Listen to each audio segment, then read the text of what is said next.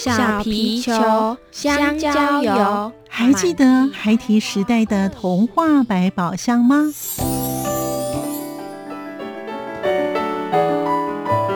我是桂文雅，世界是一本美丽的书。我是曹俊彦，从小就喜欢画画。我的人生我是王淑芬。当全世界都在下雨，泥泞不堪，全世界。我是王家珍，持续不断，好好的写。我是林世仁，创作儿童文学，让我找到自己生命中的阳光，可以探寻到生命中充满不可思议的兴奋。现在就跟着徐凡，我们一起施展魔法，回到时光隧道里，一起去挖掘笔尖上孩提的奇幻之旅吧。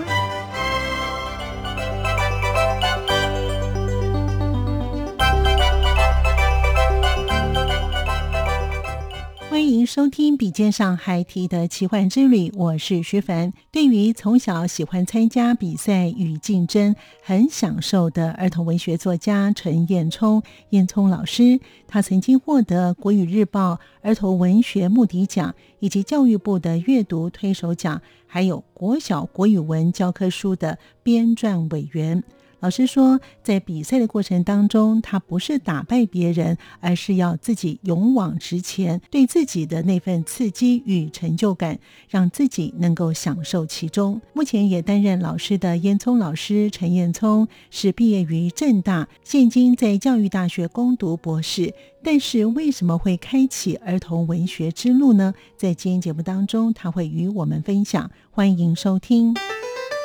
作家私房话，我是陈彦聪。文学是打开孩子想象世界的窗，让我们跟着孩子一起推开窗。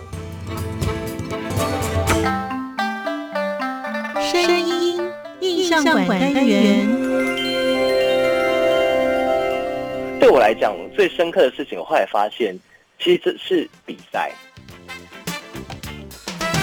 尽可能的会去想要用不同的角度去切入一件同样的事情。欢迎朋友们收听今天的节目。在今天节目当中，我们邀访到的是儿童文学作家陈彦聪老师。哎，他真是一个年轻有为的老师跟作家哦。那其实他的成长的过程，我也很好奇哦。因为在访问之前呢，我们聊了一下。他真的是非常的优秀啊！那为什么优秀呢？待会我们在节目当中呢，慢慢的跟听众朋友分享。但是我最想知道是他为什么会想写儿童文学啊？首先呢，我们先请呢燕聪老师呢，跟我们听众朋友呢先打声招呼了。燕聪老师您好。各位听众，大家好，我是烟囱，大家可以叫我烟囱。哦，烟囱，对，没错，你的上面都会写烟囱哈，对对，蛮有趣的。从小就被叫烟囱的。啊，真的啊，是因为你的名字的关系吗？呃，对，烟囱，烟囱这样子，所以包含小朋友现在叫我也都叫我烟囱老师这样。哦，真的，你是刻意叫他们叫你烟囱老师，还是小朋友对，因为自己也从小就习惯了，所以你如果叫我本名或者叫我陈老师，我可能还不习惯，会过来，还以为是在叫谁。但你叫烟囱老师，我是一定会回应你这样。好，来，烟囱老师，你可以告诉我们你的成长的过程当中，哎，那这样的，我觉得你的成长过程当中应该很有趣哦。你有没有记忆比较深刻的事情？记忆比较深刻的事很多吗？不，我反而应该这么讲。我觉得我是一个记性不太好的人，所以呢，我自己在回首童年的时候，都会想说，到底童年的时候哪些事情对我的记忆来说比较深刻？嗯，那后来或认真想一想，其实蛮多事情我都变得依稀模糊，没有办法记得很清楚。对我来讲，最深刻的事情，我后来发现，其实这是比赛。然后，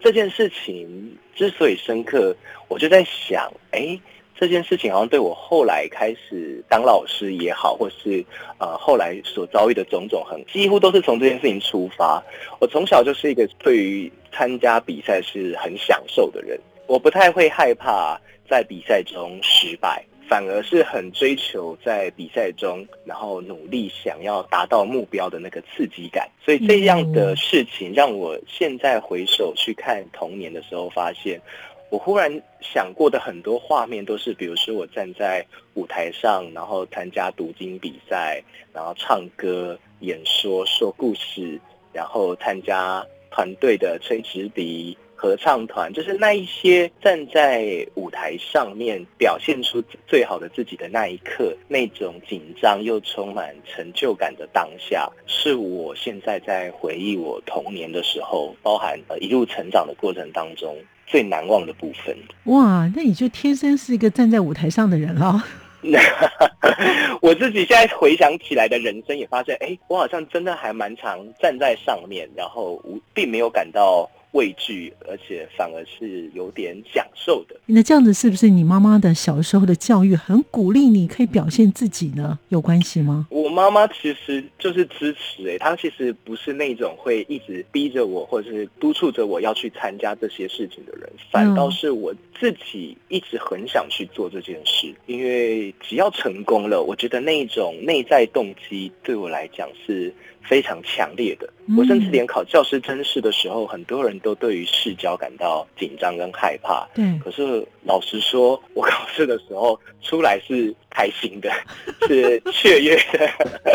所以现在让我回想我的成长历程，才发现，哎，我真的是一个很奇妙的人，就是我真的很享受比赛跟竞争这件事，但不是为了要打败别人，纯粹是在那个过程中看见自己很勇往直前，然后。那样的刺激，那样的成就感，让我非常的享受其中。哇，你的故事很励志哎哈，所以你可以把你这一段的故事 跟这个小朋友分享哦。诶，讲到这个小朋友呢哈，因为呢，燕聪老师呢是在学校任教，而且我们在访谈之前呢，跟燕聪老师聊了一下哈，我们才发现呢，一般来讲呢，儿童文学作家呢多半都是老师，小学老师，而且呢多半也都是师专哈毕业的。但是呢，燕聪老师呢是正大。的正大毕业跟你的儿童文学有关系啊？这个关联你要不要跟我们听众朋友分享一下？后来为什么要写儿童文学呢？燕聪老师，正我觉得念哪一间学校，其实对我来说倒不至于完全影响了我想要去接触儿童文学这一块。嗯，那如果要谈在大学里面对我这个人的养成有什么样的收获？呃，我其实现在在念博士班，我念的就是教育大学，我念台中教育大学。嗯，但我但我大学部的时候是。念的正大，嗯，我自己还蛮喜欢我自己的这样的一个人生历程。因为我在最重要的那个四年的时候，我选择的是一般大学。当时很多人都说要考上老师非常的困难，是，所以老师们都会鼓励我们到其他科系多去上课，甚至透过双修辅系。所以我当时有修广电啊、公共行政啊，然后修日文啊，还有包含很多通识课。嗯，哦，后来在教学跟在创作的过程当中，我却发现那样的历程对我的影响非常的大。因为我我会在很多思考的时候，尽可能的会去想要用不同的角度去切入一件同样的事情。或者是在教学上，大家都觉得你就是应该要先做 A 再做 B 的时候，嗯，我可能就会想着，那我有没有可能把影像带进来？我有没有可能把语言有趣的东西带进来？用这样的方式去改变我的课程创作的时候，其实也是如此。就是我会发现我自己在写故事的时候，除了我的灵感可以来自于更多不同的面向，包含戏剧也好，电影或者是日常琐事等等，这些可能都会变成是我创作的。灵感之外，我觉得在写作的过程当中，他也会一直让我去反复检视，因为我们的正大很多有些课程是很强调思维的思辨的能力。像我这次在写成语故事的时候，后面有一个就是大家一起来聊书的环节，嗯，那那个部分其实我就会暗藏了很多我想要去跟孩子谈的一些，也许有点哲理，也许有点思辨的。问题在里头，我觉得这都是那个时候，呃，我在大学时很多课程带给我潜移默化的影响。我看来这样子的一个养成，还是你应该，我觉得应该多半来讲是你个人的特质啊。那叶聪老师刚才有提到说呢，你近期出版了一本呢，叫做《扣扣城门开，龙王不见了》。这个就是一本成语故事，它算是一个系列的书籍吗？能不能谈谈这本书的当时为什么想写有关于成语的故事的书呢？燕聪老师，嗯嗯，跟大家分享，我这本书是我的处女作，是我的第一本创个人的创作故事，这样。啊，然后当时其实我在开始写，想要开始写这件事，写儿童故事，是也是从比赛开始啊，因为我自己闲着也是闲着，就想说，哎，有现在有一些文学奖，然后我这些文学奖我可不可以参加？嗯，那因为文笔还没好到可以跟外面的一些你知道散文组或者是小说组的人匹敌，所以后来我就自己挑软柿子吃哈，开玩笑，但是就是说就去挑了我自己比较有兴趣的，就是童话类，有一些文学奖有童话类，嗯那我一开始就会去参加那样的比赛，有试了两三次以后，其实并没有机会脱颖而出。可是有的时候可能也有看得到那个决选名单有出现我，可是我又不知道那临门一脚到底是什么，所以我其实有几位在儿童文学界的前辈，在我之前参加目的奖前，我有拿我那些失败的作品跟他们聊过、分享，然后问他们说，哎，讨教一下，就是那些失败的作品，它到底是缺了哪一位这样子。是那个过程对我而言很重要，就是这些前辈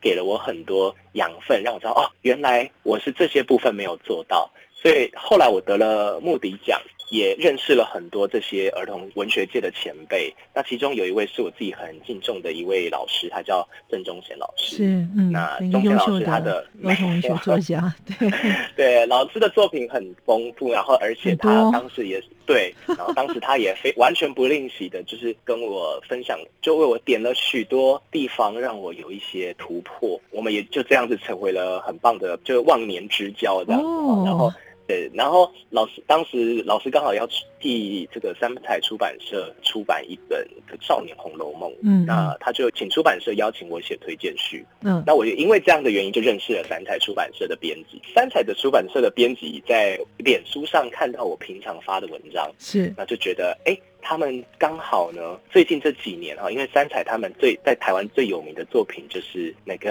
《寻宝记》，一套没韩国人出的漫画。嗯那他们很希望可以去深耕儿少的语文经典，所以他们就问我说，有没有机会邀请我去写一套成语故事？嗯嗯，那我本来想说，就只是把成语故事重新写过，用我的话再写过，想说那应该可以吧，于是我就答应了。殊不知他们就又继续问我说，那有没有兴趣用自己的方式重新去呃演绎，重新去诠释这些成语故事？然后我哦，想说，哇，这个这个这个太大了吧？这我我做得到吗？这样子，所以我一开始其实也有点紧张。嗯但我嗯，刚才前面有讲嘛，我个人就是一个享受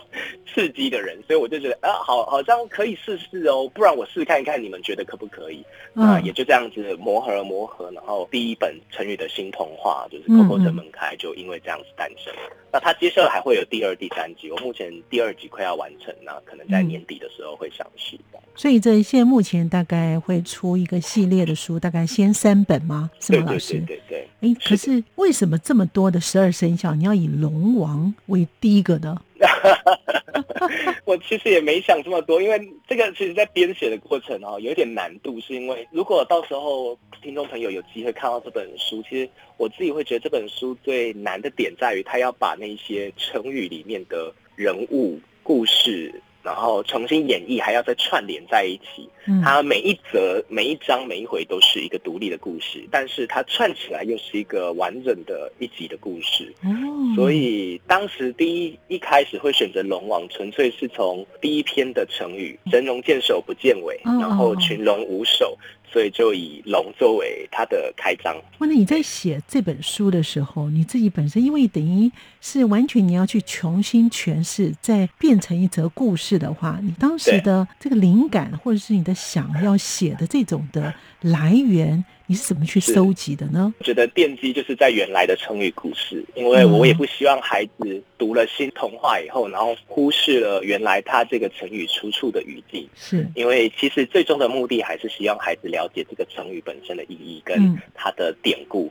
所以当我在二创它的时候，我必须还是要兼顾原来这个成语的语境。嗯那比如说守株待兔，在原来的故事里面是农夫，嗯然后捡到了一只撞死的兔子嘛，然后他就期待的可以再捡到下一只。但是在我们的新创故事里面，我就试着要去改掉里面的一些角色，比如说他可能本来是农夫，然后我把它改成他一样是农夫，但是他变成兔，然后他撞兔撞的撞了以后，他没有死掉，他只是昏了一下，起来了以后啊，一个是小兔姑娘，然后一个是兔子先生，变成了一小段的纯情的爱情故事。他的守株态度是在那边等着他，有一天这个小兔姑娘也可以看他一眼。最后的结局我就先不爆雷，但是我的意思就是那些灵感其实就是奠基在原来的故事，但是我抽换掉里面的一些元素，或者是把那些元素置换成其他的，它就会变出新的味道来。哦，那你真的蛮适合写童话的，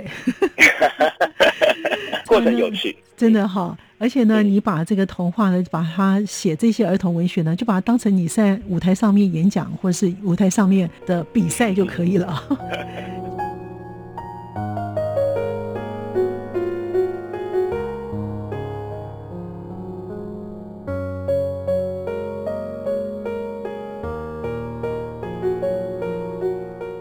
童文学作家陈彦冲烟聪老师，他的第一本著作《抠抠城门开，龙王不见了》这本的童话成语故事，他的灵感来源为何，以及他希望这本书能够带给孩子们有何想法？烟聪老师说，他回顾任教这十年以来，投入经营班级跟教科书上。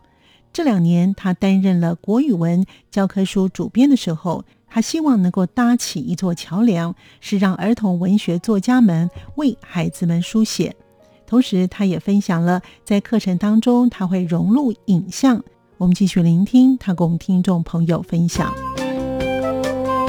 我希望每一个孩子都可以在这些书里头找到一本属于自己专属的经典。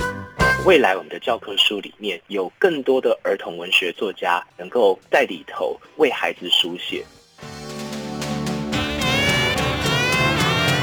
刚才燕聪老师有提到呢，因为你有荣获过国语日报的儿童文学目迪奖啊，其实这个不容易拿到的，而且呢也有拿到呢教育部的阅读推手奖，还有呢您自己本身呢也是国小国语文教科书的编撰委员等等啊。当时你想要什么样的主题放在课本里面？那你们希望呢这些的主题呢让孩子们能够学些到些什么呢？我自己会觉得回顾，尤其是过去这十年的人生是蛮有趣的，就如同刚刚主持人的介绍，就是我其实是一个儿童文学的菜鸟作家哈，就是我也只是第一本的创作，然后我的得奖记录也并不是非常丰富，但是我觉得对我而言这是一个很有趣的开始，不管这条路会走多远。但是过去这十年来，其实我比较投入比较多心力的地方，就是在自己的班级，还有在国语教科书这件事情上。我一开始编国语教科书的时候，我也曾经是过菜鸟过，所以那时候就是我觉得跟。的前辈去做一零八课刚上路之后，其实我又在团队里面扮演更重要的角色，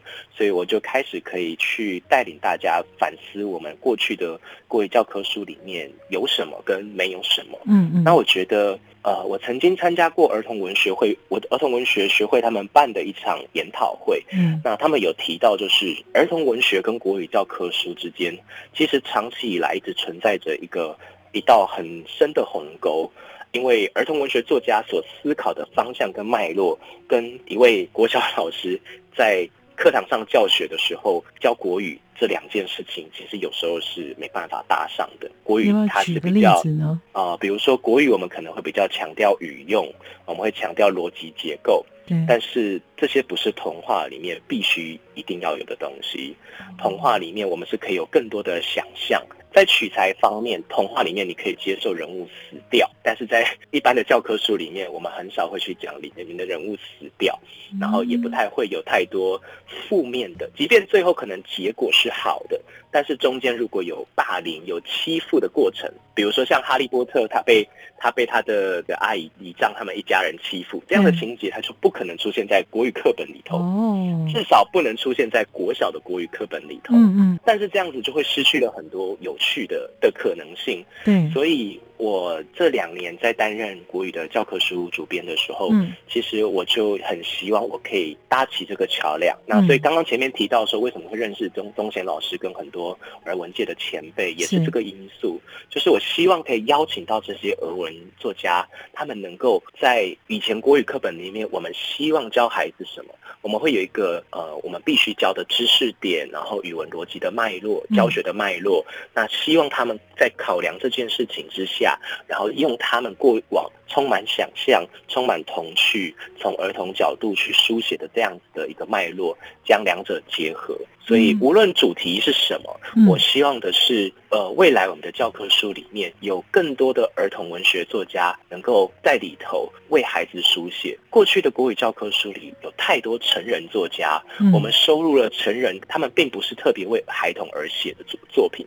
虽然很美，虽然有很多值得学习的地方，但是却跟孩子的生活经验或是他能够感触、打动他的地方是有落差的。嗯。所以我希望搭起这座桥梁，未来能邀请更多的儿童文学作家，在这样子的一个语文教学的脉络之下，然后为孩子去书写更多具有想象、具有童趣的作品，然后让孩子可以在读国语课本的时候，就像在读一本书一样。哇，这个太好了，感觉不像在念教科书哦。其实念教科书真的是很无趣哦。为什么现在有些孩子呢喜欢读课外书籍，可是一叫他念课本的课东西的话，他就没有那么大的兴趣了。如果像是烟囱老师说的这样子一个方式的话，我相信每个孩子都很喜欢念课本了。刚才严老师也有提到说，您自己本身呢有个部落格，就叫做烟囱踢雀儿了。哎，我觉得你的名字好有趣、哦，为什么叫做踢雀儿？啊 Teacher 是 teacher 啊，老师啊，对啊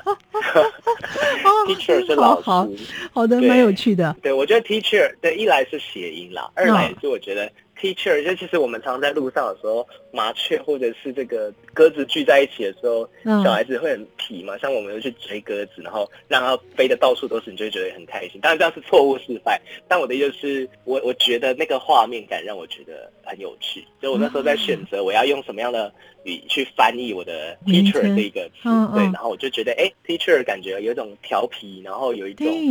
很好玩的感觉，然后又符合我原本就是想要用一个谐音，就是嗯。暗示大家其实我是一个老师，我愿意让大家知道说我是一位老师，但我又不想要这这个角色这个身份绑住了我，所以我才会希望说转换一下，用一个比较有趣的词去包装它。哇，你果真很有想象力耶哈！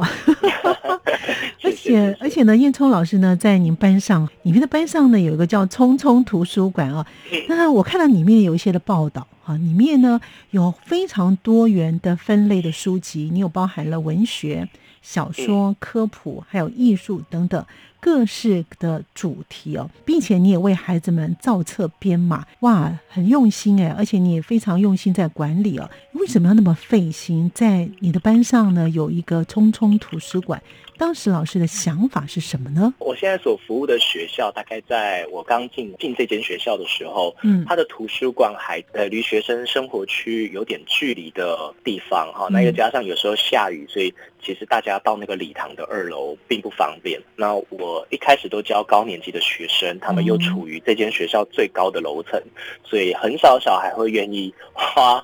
下课时间从四楼跑到一楼，然后再去跑一段距离，再上二楼借完书，再跑回来，再回四楼。所以我觉得都已经上课为了了，对对对对对，而且有的时候早休或午休一些零碎的时间，其实很值得让孩子去阅读。可是他们可能没借书，或者是说手边的巡回图书他刚好没有兴趣，他就会愣在那边。所以我觉得，与其这样子，我不如在我的教室里面就把嗯这些书带进来。刚出任教师的时候，我曾经看过一本亲子天下出版的呃一本书，叫做《记得这堂阅读课》。嗯他在讲的是一位国中教师，他是杨志朗老师。嗯那我觉得当时我受这本书的影响很大。老师里面有提到说，他很乐于买书，嗯他觉得在课堂里面买书给孩子是他觉得最有意义也最有价值的投资。一本书可能两百多块，我们在外面可能今天吃好一点，两百多块，甚至我可能也没吃多好，两百多块就消失了。嗯，但是我如果买了一本两百多块的书，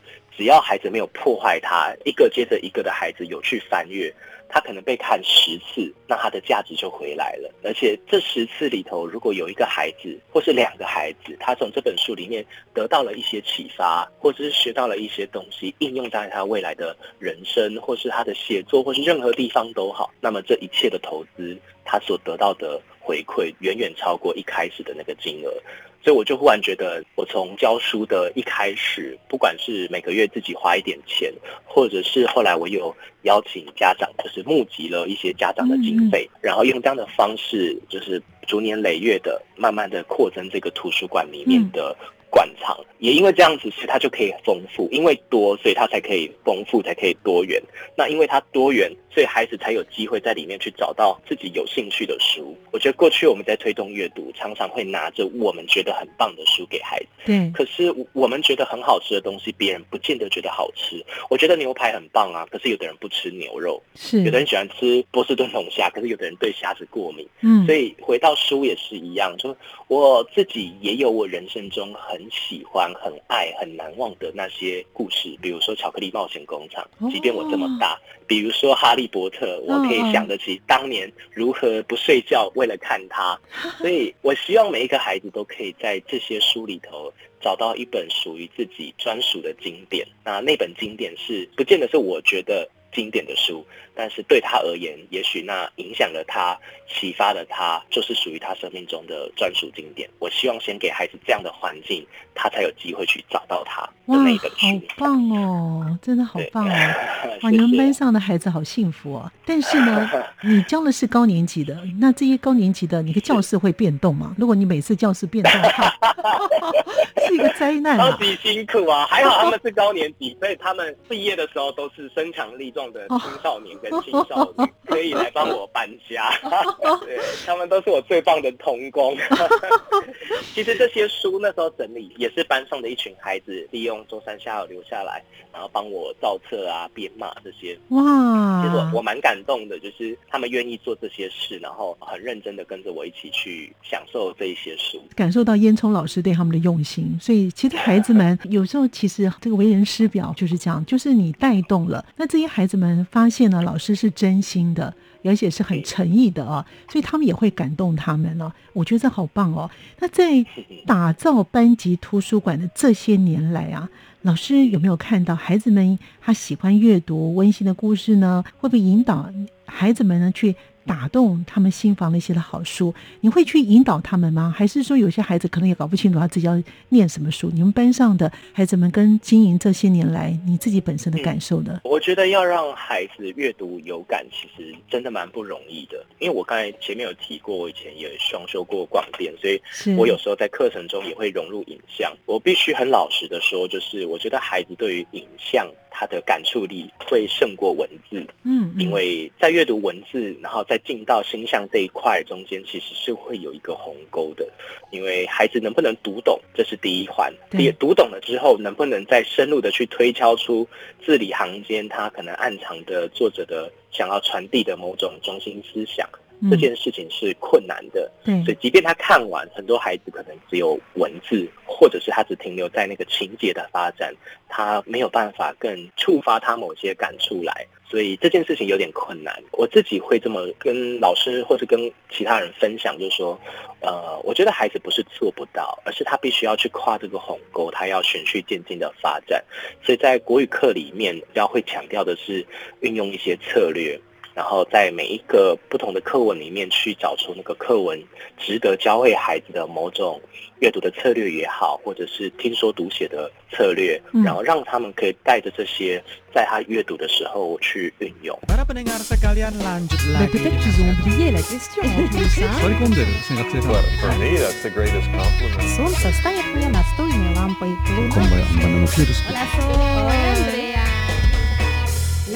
在世界的那个尽头。请你跟我这样做。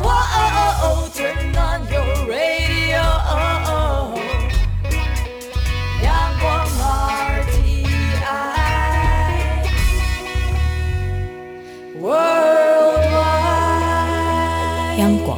联系世界的桥梁。烟囱老师提到一个很重要的观点，是我们过去呢会拿我们认为很好、很重要的书，但是孩子们不见得是觉得很好。就如同他自己喜欢《巧克力冒险工厂》以及《哈利波特》，他希望孩子们在他经营的班级上面有个烟囱图书馆，在教室内的图书馆能够找到属于自己的经典书籍。感谢您的收听，我们下次见。